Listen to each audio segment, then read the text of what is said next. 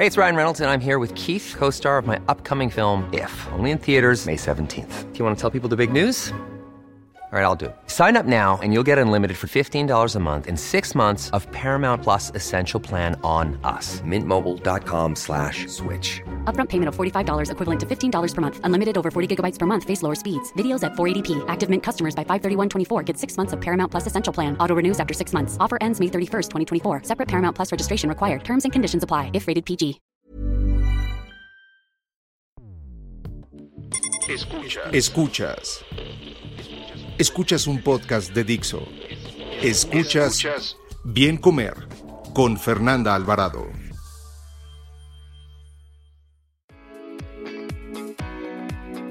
Hola, ¿qué tal? Bienvenidos a un podcast más del bien comer. Les saluda Fernanda Alvarado, eh, ya en el podcast 113 y hoy eh, por todas esas noticias de que los quesos que no son quesos, pues tengo ni más ni menos el gusto de presentar a mi querido amigo Javier García por acá. Él es ingeniero en alimentos y quién mejor para platicar sobre este tema. Bienvenido, Javier. Hola, hola, buenas tardes. Un dato, un dato.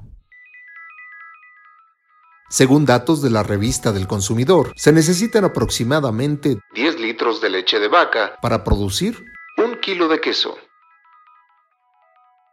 El queso es de los alimentos que pues más apapacha al mexicano, digo, entre muchos otros, a quien no nos gusta escuchar así como cruje el queso en el comal cuando nos hacemos una rica quesadilla y además pues por su versatilidad, ¿no? Permite incluirlo desde platillos como sopas hasta postres y eh, en México pues tenemos una gran variedad de quesos, pero recientemente salió en todos los medios nacionales de quesos que no son quesos, de yogures que no son yogures. Y aquí, pues antes de comenzar a platicar con Javier, a mí sí me gustaría eh, decirles que, que no porque hayan mencionado una marca de quesos quiere decir que todos los quesos de esa marca son malos o no son quesos, o porque hayan mencionado una marca de yogur, yo creo que generalizaron y entonces a mí me hablaban y me decían, bueno, Fernanda, ¿ahora qué como? Porque pues yo consumí este queso, este panela light y ahora no, digo que ahorita sí que hablamos de los light, que a mí no me gustan, pero, pero bueno, yo creo que no generalizar, no satanizar, fueron algunas marcas y luego de hecho la misma Profeco se retractó sobre muchos de esos productos diciendo que perdón, que no, que estaba mal lo que habían dicho, que sí cumplían con todos los lineamientos. Entonces, pues para comenzar esta plática, Javier, a mí me gustaría que nos digas qué debe tener un queso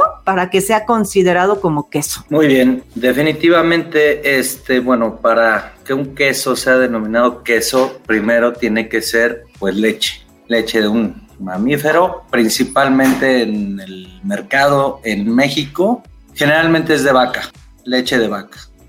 Por supuesto que en, otros lugares del mundo eh, puede ser de búfala, eh, de borrego, de cabra, ¿no? Aquí en México también este, los más comunes son de, de vaca y de cabra. Los ingredientes principales son leche, cloruro de calcio, cuajo y sal dependiendo del tipo de queso, también este, lleva cultivos lácticos, ¿verdad? Para, para poder este, generarle al queso ciertas características como textura, sabor, olor, color quizá, ¿no?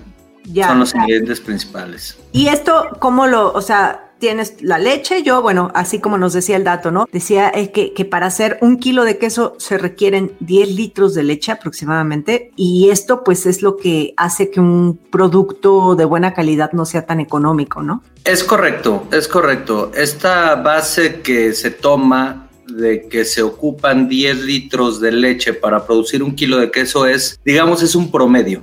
Esto depende mucho del tipo de queso que se va a producir. Si estamos hablando de un queso fresco completamente, puede ser que se utilicen de siete y medio 8 litros para producir un queso fresco. Pero también puede ser que se ocupe un poco más de 10 litros para hacer un kilo de queso. Es decir, un queso que va más madurado, más seco, por ejemplo, pues eh, puede dar un, un rendimiento que no equivalga al 10%. Pudiera ser que fuera entre 7,5, 8%, todo depende del tipo de queso. Ya, y ahora estos eh, ingredientes, bueno, supongo que eh, llevan distintos procesos según el tipo de queso que quieras hacer, ¿no? O sea, están primero eh, estos quesos que se les denomina como frescos. ¿Estos quesos qué características deben tener? Es correcto. Bueno, en este tipo de quesos frescos, la, la principal característica es el contenido de humedad. Si son quesos que no llevan ningún tipo de maduración o muy poca. Pudiera ser como un queso panela, por ejemplo, un queso ranchero, un queso fresco, el cual, bueno, pues su contenido de humedad es bastante elevado eh, a comparación de un queso como un tipo manchego que lo venden aquí, ¿no? El chihuahua, el menonita, el queso añejo, queso cotija, por ejemplo, que son quesos en los cuales van prensados y por ende tienen menos cantidad de agua. Y en estos quesos frescos, mira, aquí ese es el queso favorito que recomiendan todos los nutriólogos, ¿no? Habiendo tantos y todo el mundo recomienda panela, que además ni es el más rico, pero bueno, recomiendan panela porque eh, yo siempre les digo que los quesos que no se derriten son los que menos contenido de grasa tienen. Los quesos que se derriten pues suelen tener más aporte de grasa y quizá es por eso que los nutriólogos siempre recomiendan este tipo de queso. Pero eh, estos quesos que, que platicábamos al inicio del, del podcast, que les se denominan como quesos panela light,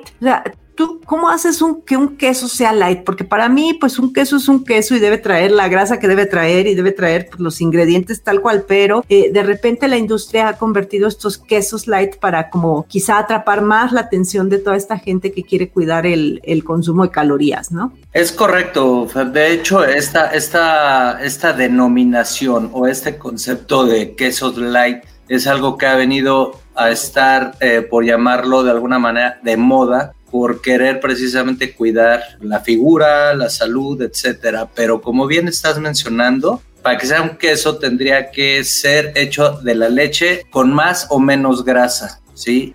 Eh, definitivamente hay quesos que para que se puedan eh, elaborar y que puedan quedar con una apariencia agradable a, a, las personas, sería necesario remover un poco de la grasa, un poco, ¿eh? No toda remover un poco de la grasa que viene de la leche, desde luego. ¿Para qué? Para controlar o estandarizar su color, su textura. Para que un queso se derrita o no se derrita, no depende del porcentaje o de la cantidad de grasa que pueda traer la leche y a su bien ya el queso elaborado. Ahí son otro tipo de, factores como el acidez o pH que pueda tener la leche o bien el queso al momento de elaborarlo o después de elaborado.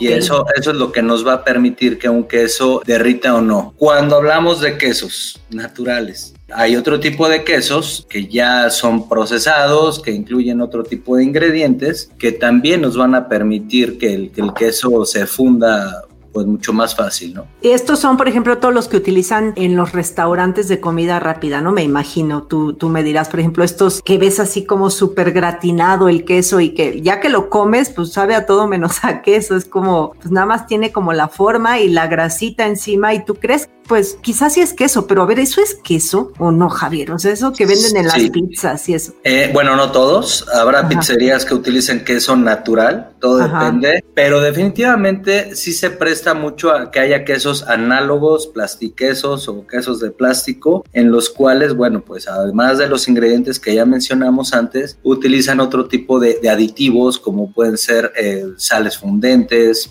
almidones, con el objetivo muchas veces de que inclusive sea agradable a la vista del consumidor. Eh, yo he tenido ese tipo de, charlas, ¿verdad?, con conocidos e incluso, bueno, en las plantas en donde, en donde intervengo. Por ejemplo, si vemos nosotros en la tienda, en el, en el sí, en el supermercado, ¿verdad? Vemos que un queso tiene, un queso fresco, por supuesto, tiene suero, no lo queremos, lo vemos como, o está acostumbrada la gente a, ver un queso pues ya pasado o un poquito este, que, no es de buena calidad, que ya está pasando su, tiempo de caducidad, lo cual es mentira. Eh, por ejemplo, un queso Oaxaca, ¿no? Lo, ponemos a, gratinar en el, en el sartén.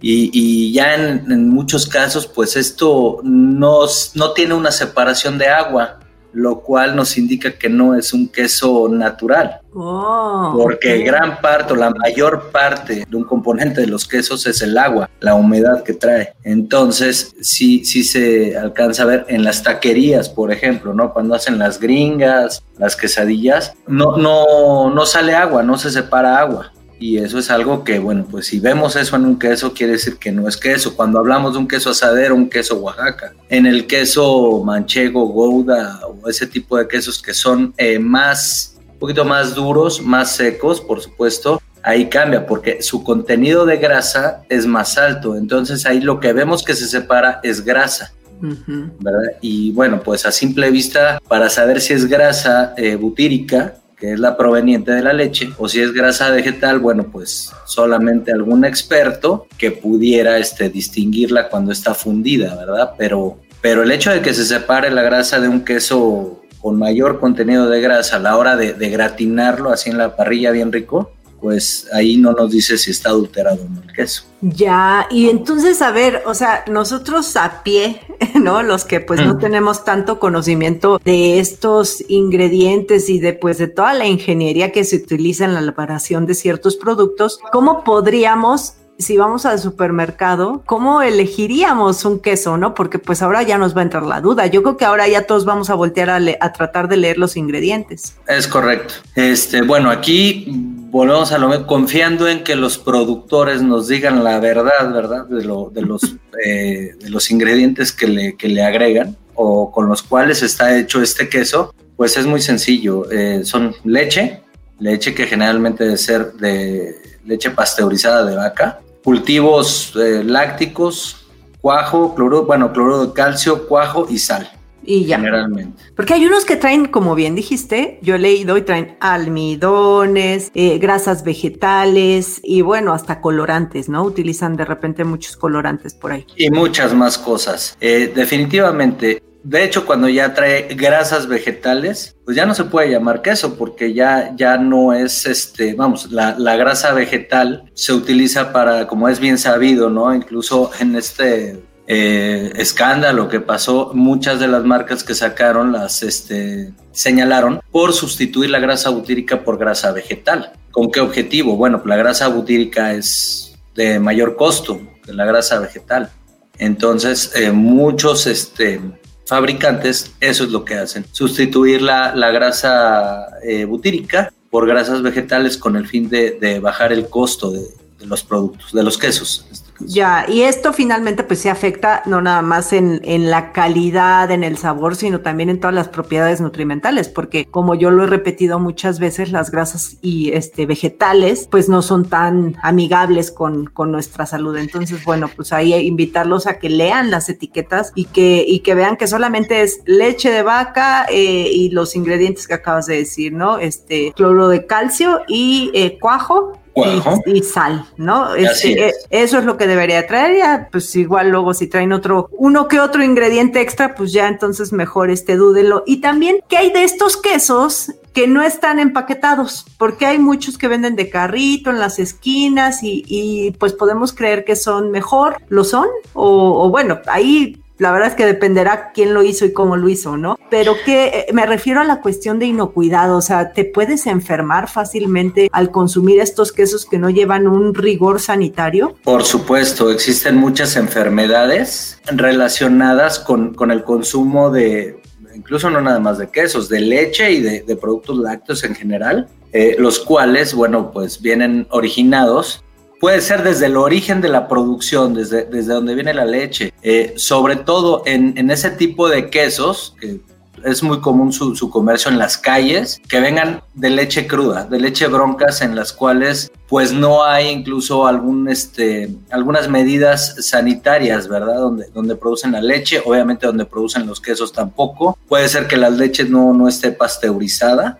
Después pensemos que en el mejor de los casos llevan buen control eh, sanitario. Sin embargo, el mantenerlos en la calle sin una cadena de frío adecuada, pues esto prolifera muy rápidamente el, crecimiento pues, bacteriano, ¿verdad? De, los quesos y productos lácteos en general. Y sí, sí hay mucho riesgo de, de contraer algún tipo de enfermedad causada por, por ese tipo de productos. Ya, pues que fíjate, si, si lo ponemos en balanza, dices, bueno, a ver, lo compro en el súper, pero pues no sabe tan rico y no, finalmente quizá no es pues tan queso como el que venden en el carrito, pero en el carrito corro el riesgo de enfermarme. Entonces, pues Exacto. tú como, como recomendaciones finales, Javier, pues, ¿qué es lo que le dirías a la, a la gente así que cuando quiera comprar un queso, pues, en qué se fije o, o qué hacer? Eh, bueno, sí, sí tiene mucho que ver, digo, eh, al final de cuentas, pues el consumidor es libre de, consumir lo que quieran. Sí tiene mucho que ver si vamos a consumir un, queso que no tiene marca, como los hay demasiado, pues no es la práctica más recomendada, sin embargo lo es, es una realidad y bueno, pues tener cuidado, sobre todo con niños chiquitos, bebés, al dárselos, porque puede ser que su organismo no tenga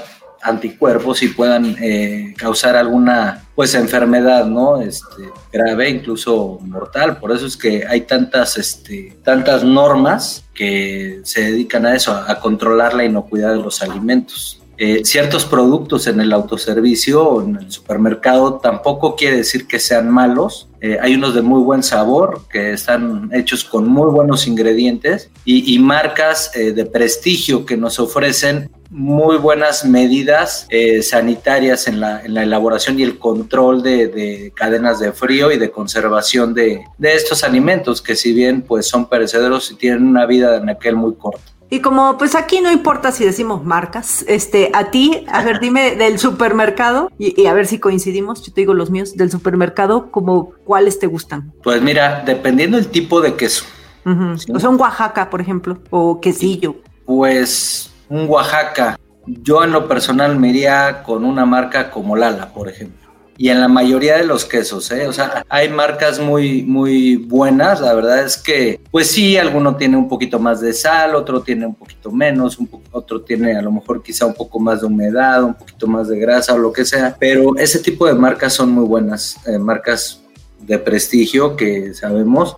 O sea, están muy bien hechos. Tienen buena eh, calidad. Fíjate que yo he encontrado eh, últimamente y me han gustado unos que se llaman bobe y otros que se llaman flor de alfalfa, que los he visto que dicen que son orgánicos. La verdad yo no me voy tanto por la parte orgánica porque pues habrá que conocer todo su proceso para ver si en realidad es orgánico, pero dentro de los plastiquesos, digamos, pues son los que menos este, malos se me hacen, pero no sé tú qué opinión tengas sobre esos. El bobe, mira, no lo he probado, sin embargo, tengo entendido que este, esto, esos productos, no sé, corrígeme, yo no los conozco, no, no los compro, pero no son hechos de leche, sino generalmente utilizan eh, otro tipo de productos como eh, soya, por ejemplo, es eh, que va muy dirigido al mercado de, las personas que son veganas, por ejemplo, ¿no? que no consumen productos de de origen animal. Tienen los dos. Estoy equivocado, ¿eh? No, sí tienen los dos. Uno que sí es 100% de leche de vaca, tienen quesos incluso, eh, y otros que en lo personal, pues no, no, yo sí como un queso va a ser de vaca, pero tienen unos que son de no sé qué cosas para gente vegetariana, pero de, de, sí, de soya, me parece, o algo así. Pero sí, sí manejan los dos. Y los otros pues, son marcas chiquitas, ¿no? Son este productores pequeños, pero creo que yo también coincido contigo dentro de los grandes, pues consumiría ese Lala o los volcanes, tal vez, ¿no? Este... De hecho, los volcanes pertenece a la, al grupo Lala, la marca de ah, los volcanes pertenece a, ellos. Otro, otra marca que es buena, por ejemplo, es, es, Food, ¿no? De Sigma Alimentos, no es mala. Eso para el Oaxaca, como me, como me comentaste. En Quesos Panela, precisamente, hay una marca que tiene mucho prestigio, aunque hasta ahorita que yo sepa no es una marca que se maneje a nivel nacional y estuvo involucrado en este escándalo que es la marca este Covadonga. Ah, ¿Sabes cuál me gusta también? El chilchota. Yo trabajé algún tiempo con chilchota este, eh, en sus campañas y tenían buenos quesos de cabra. Este, hace, bueno, ya hace tiempo. Pues en fin, hay muchísimas marcas. Digo, ya si nos vamos a, analizar una por una, digo, este, yo, por ejemplo, en lo personal, a mí no me gustan los de los de food, ¿no? Ni nada de esos. Eh, se me hacen muy plasticosos, pero este, ahí sí coincidimos con el de Lala. Y luego prueba el de Bobe, no está tan malo. Los voy a probar.